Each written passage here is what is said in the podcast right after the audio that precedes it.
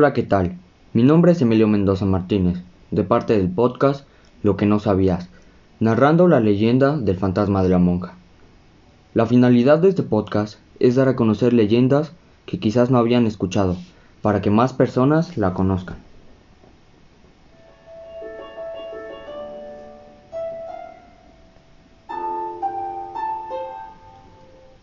A mediados del siglo XVI, en épocas de la colonia en México, vivió María de Ávila, una mujer bonita y joven, de buena posición social, con una fortuna considerable. Ella se enamoró de un humilde mestizo de apellido Arrutia, quien solo quería casarse con ella para conseguir riqueza y linaje, que le ayudarían a satisfacer sus ambiciones personales. Conociendo estas intenciones, Gil y Alfonso, los hermanos de Doña María, se opusieron al romance, haciendo lo posible por separarlos. Alfonso le prohibió a Rutia verla, pero el mestizo se negó. Entonces fue que pensando en la avaricia de este joven, los hermanos decidieron darle mucho dinero con la condición de que se fuera a vivir lejos de la ciudad. El hombre aceptó de inmediato, sin molestarse, en despedirse de su enamorada.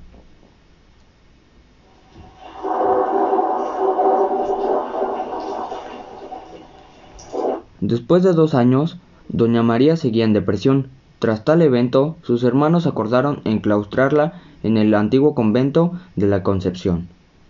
Allí siguió deprimida por el mestizo, su gran amor y rezaba por él. Una noche de angustia, en la cual no soportó más la falta de Rutia, se ahorcó en un árbol de duraznos en el patio del convento.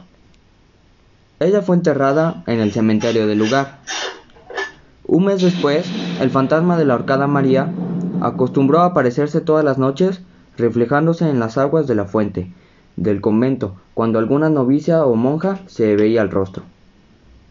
Las madres superiores prohibieron la salida de las monjas a la huerta después de la puesta del sol. Estas apariciones se prolongaron por mucho tiempo después.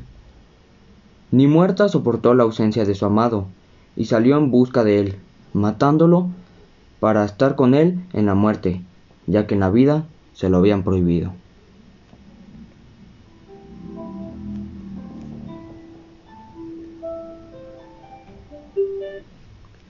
Muchas gracias por habernos acompañado en esta narración. Me gustaría que nos acompañaran en nuestro segundo episodio. Me despido. Mi nombre es Emilio Mendoza Martínez, de parte del podcast Lo que no sabías, narrando la leyenda del fantasma de la monja.